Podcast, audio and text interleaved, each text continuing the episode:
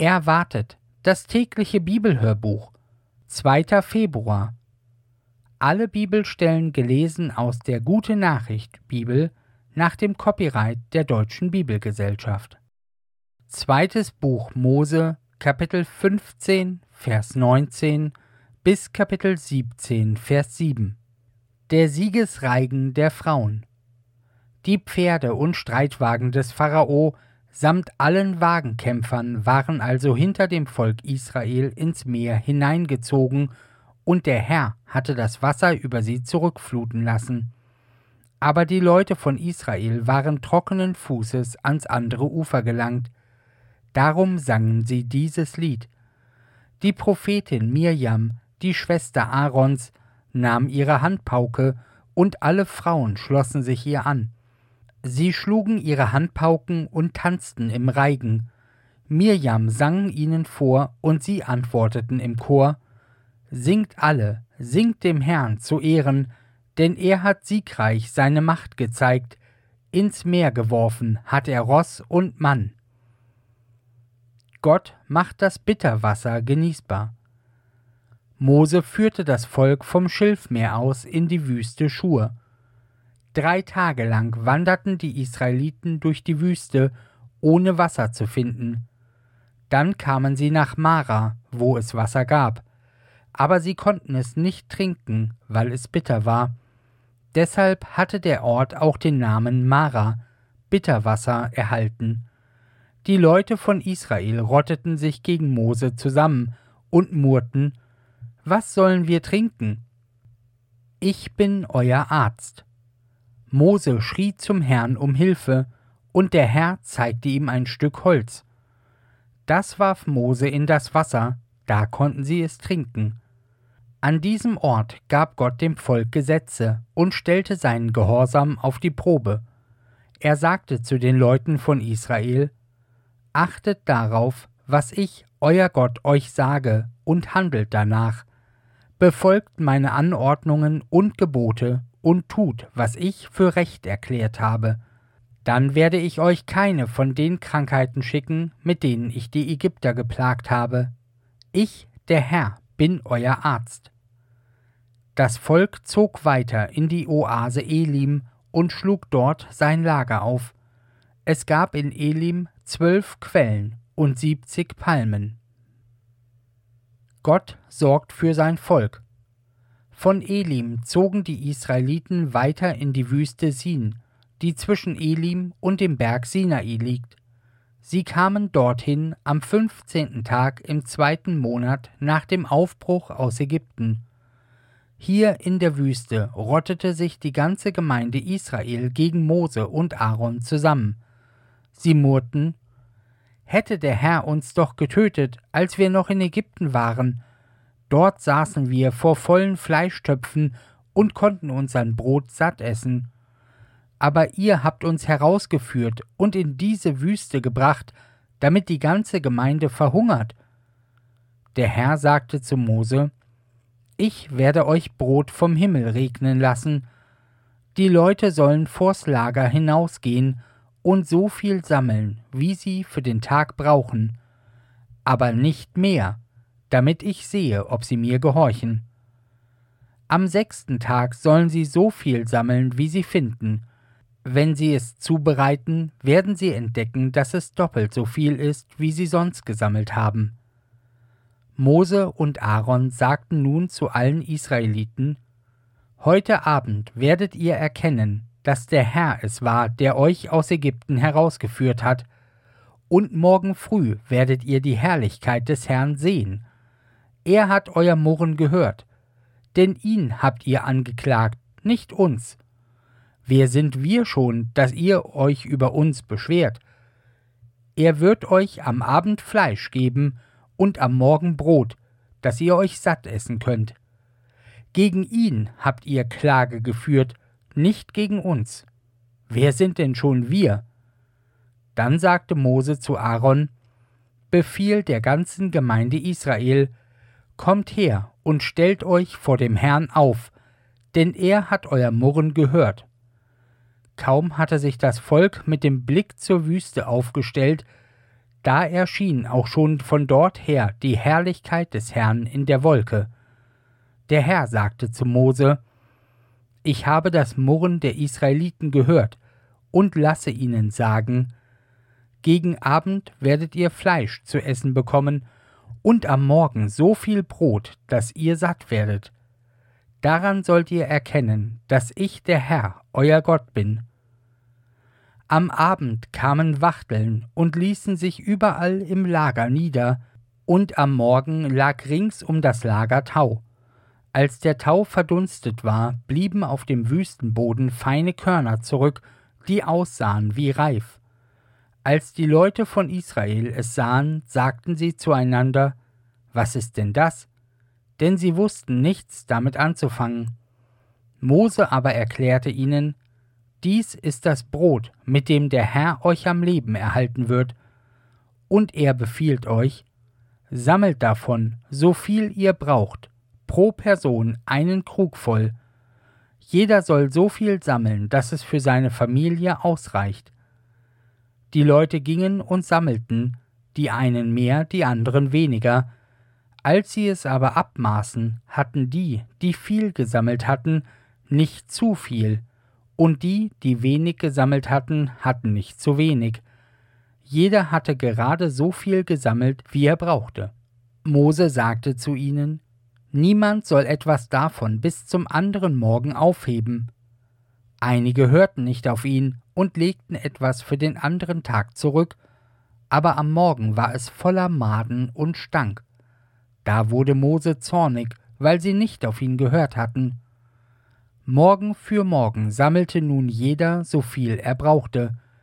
Sobald die Sonne höher stieg, zerschmolz der Rest, der nicht aufgesammelt worden war. Gott sorgt für den Sabbat vor.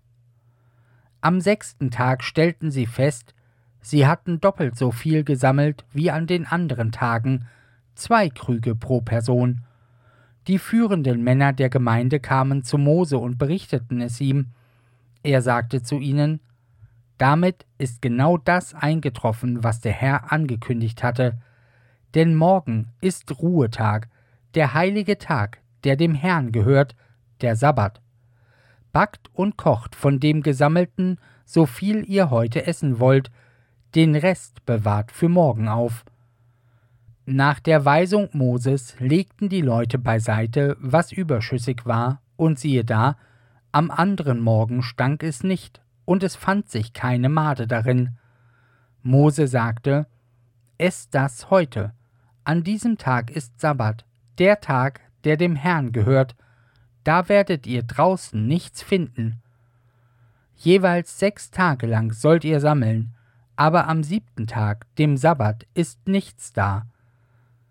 Trotzdem gingen ein paar von ihnen am siebten Tag hinaus und wollten sammeln, aber sie fanden nichts.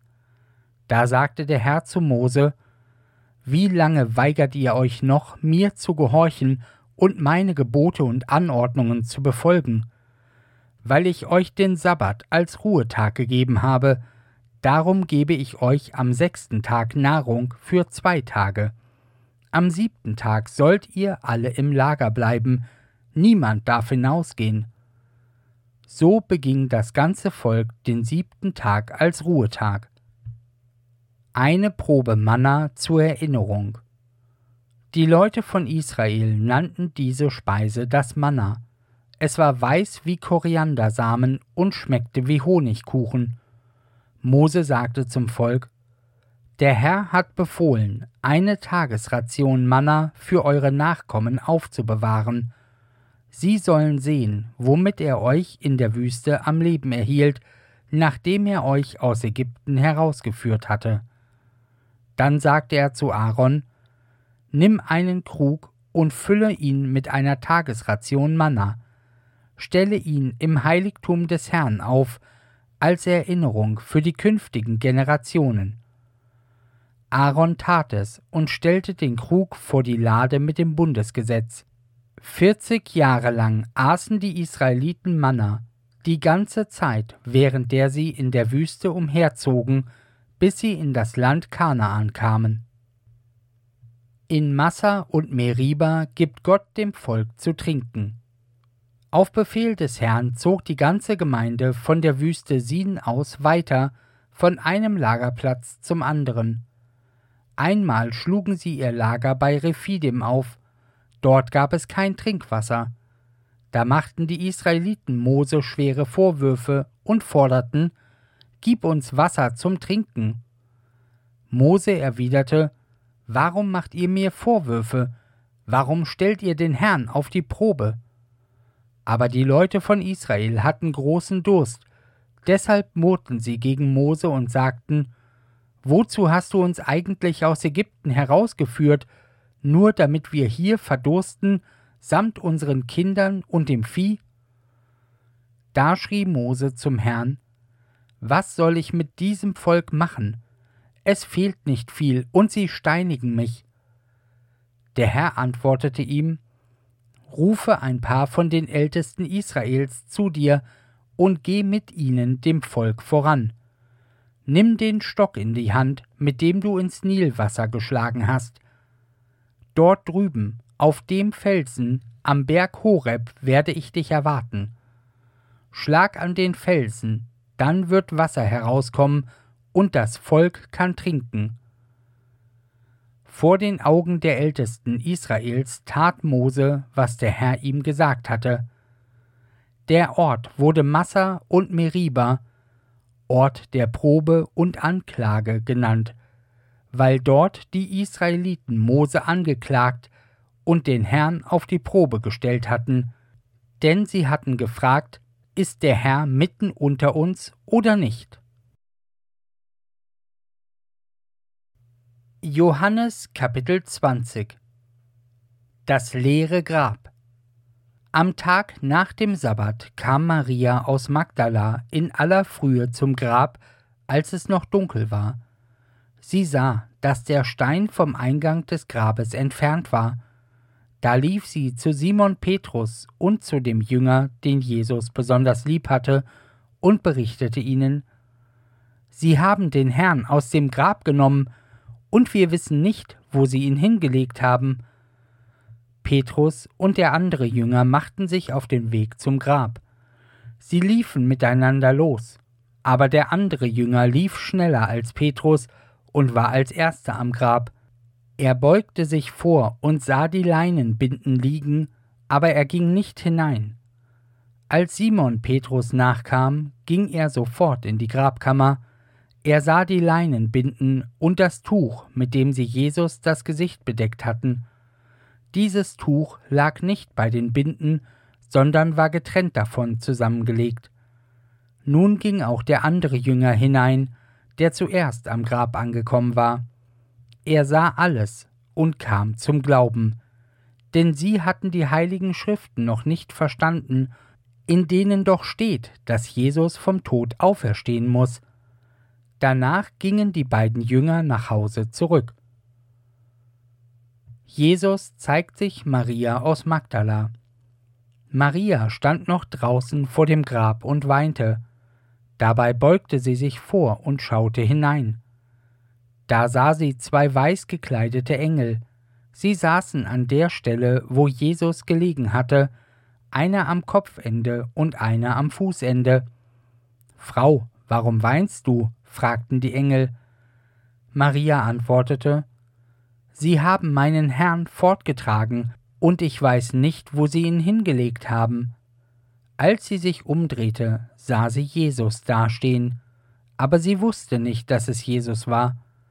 Er fragte sie Frau, warum weinst du? Wen suchst du? Sie dachte, er sei der Gärtner und sagte zu ihm Herr, wenn du ihn fortgenommen hast, dann sag mir, wo du ihn hingelegt hast. Ich will hingehen und ihn holen. Maria, sagte Jesus zu ihr. Sie wandte sich zu ihm um und sagte, Rabuni, das ist hebräisch und heißt mein Lehrer. Jesus sagte zu ihr, Halte mich nicht fest, ich bin noch nicht zum Vater zurückgekehrt, aber geh zu meinen Brüdern und sag ihnen von mir, ich kehre zurück zu meinem Vater und eurem Vater, zu meinem Gott und eurem Gott. Maria aus Magdala ging zu den Jüngern und verkündete, Ich habe den Herrn gesehen, und sie richtete ihnen aus, was er ihnen aufgetragen hatte. Jesus zeigt sich seinen Jüngern. Es war Abend geworden an jenem Sonntag, die Jünger waren beisammen und hatten aus Angst vor den führenden Juden die Türen abgeschlossen. Da kam Jesus, trat in ihre Mitte und sagte, Frieden sei mit euch. Dann zeigte er ihnen seine Hände und seine Seite. Als die Jünger den Herrn sahen, kam große Freude über sie. Noch einmal sagte Jesus zu ihnen, Frieden sei mit euch.